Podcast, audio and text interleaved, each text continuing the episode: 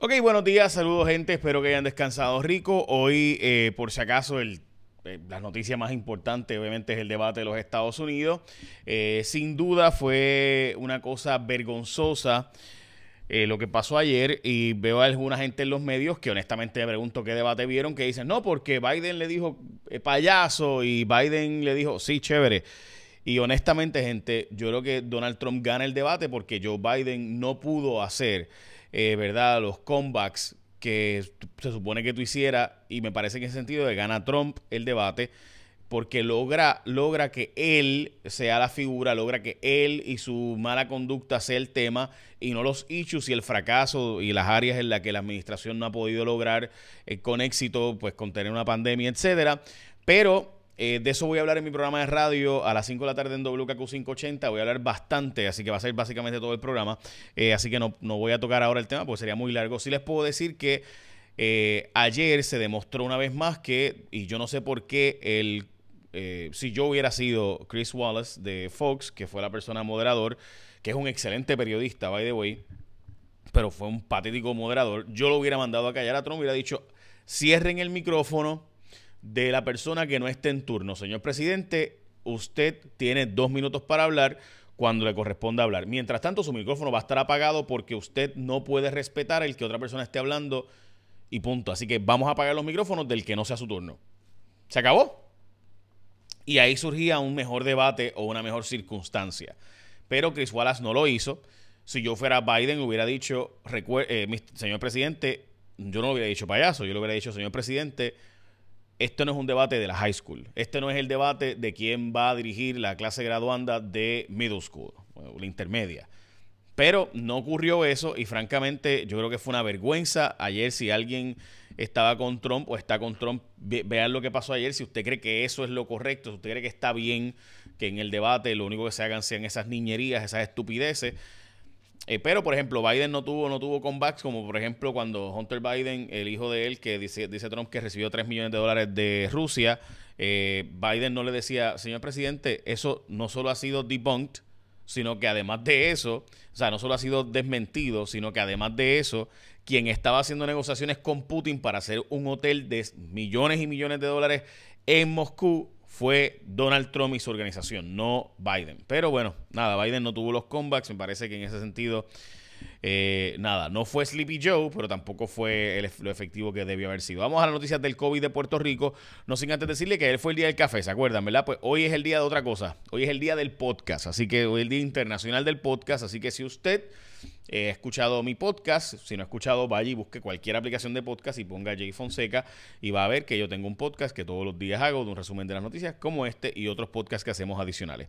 Vamos a noticias importantes de hoy. Vamos a las noticias del COVID. Como saben, siete muertes son reportadas, seis confirmadas y una probable de 98 años, una mujer. Los hombres que murieron son de 87 y 58 y este es uno de, esos días raros donde las mujeres son mayoría en las muertes reportadas, aunque por regla general las mujeres mueren mucho menos de COVID que los varones. Mujeres de 78, 61 y 78 años, también 52 años.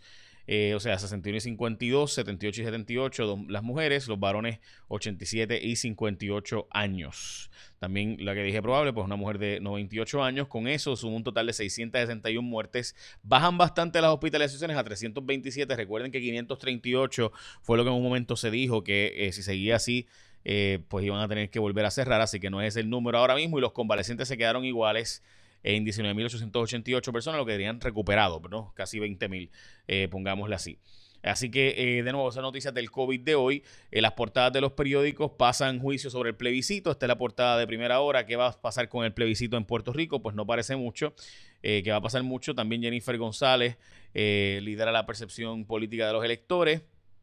Nuevo monitor para vivienda es la noticia en portada de El Vocero y con eso pues más atraso de los fondos federales para Puerto Rico de vivienda, desde el huracán María hasta los de los terremotos y se le pierden a familia decenas de menores y jóvenes. Esa es la portada de Metro. Francamente, esto de que se le han perdido la cantidad de jóvenes que se le han perdido, estamos hablando de que el Departamento de la Familia reconoció que cerca de 60 menores de edad y jóvenes bajo su custodia, o sea, jóvenes que han sido removidos de sus hogares y que los tiene el Departamento de la Familia, se le han escapado de hogares sustitutos y la agencia no pudo ni precisar cuántos permanecen sin localizar. O sea, literalmente estamos hablando de que ahora mismo hay decenas de gente que se supone que esté bajo la custodia del Departamento de la Familia, que nadie sabe dónde está, decenas de menores de edad.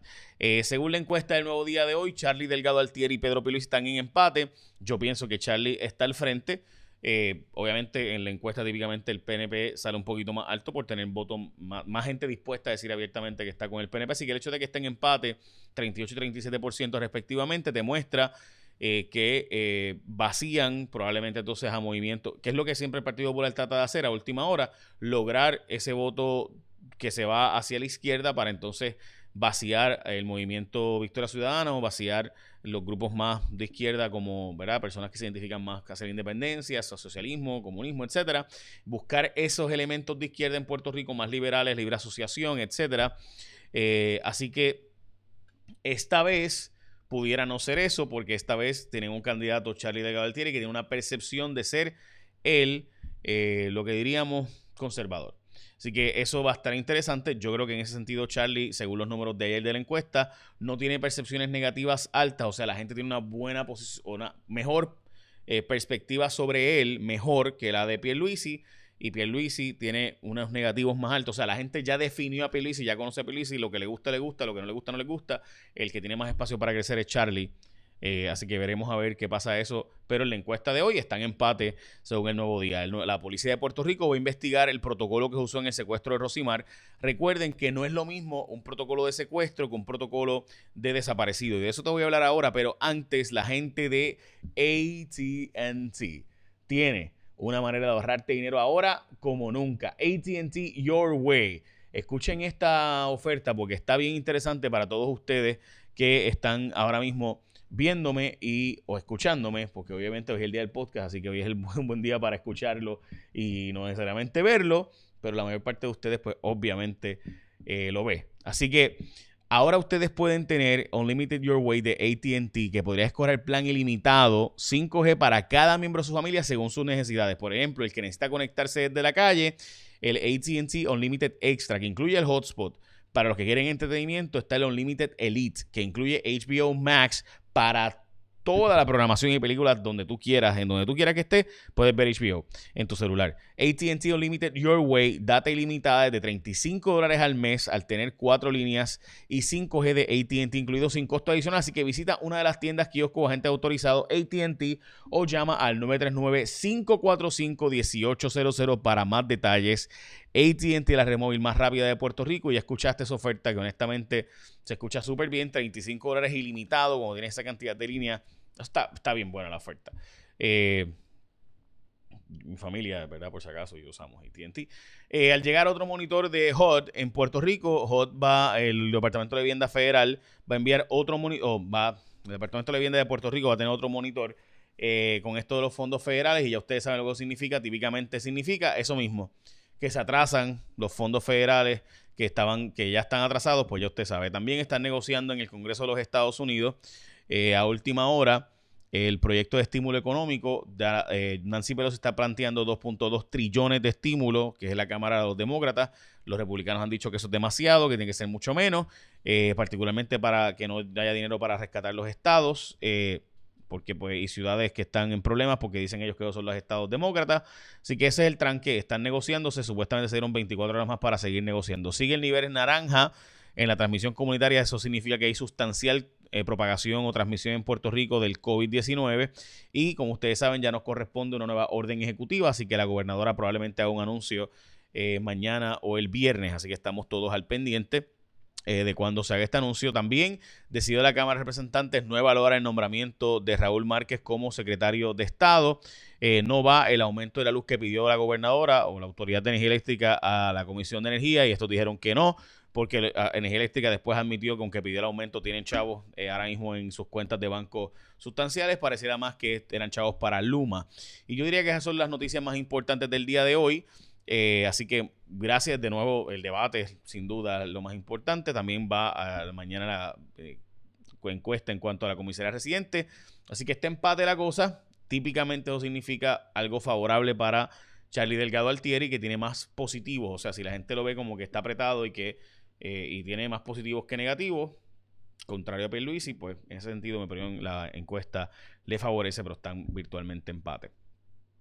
Echa la bendición Bye. Que tengan un gran día. Y recuerda el Unlimited Your Way de ATT. 35 dólares. Y date limitada y lo que tú prefieras. Está, está bueno, en verdad. Le mete. Echa la bendición y que tengan un día productivo.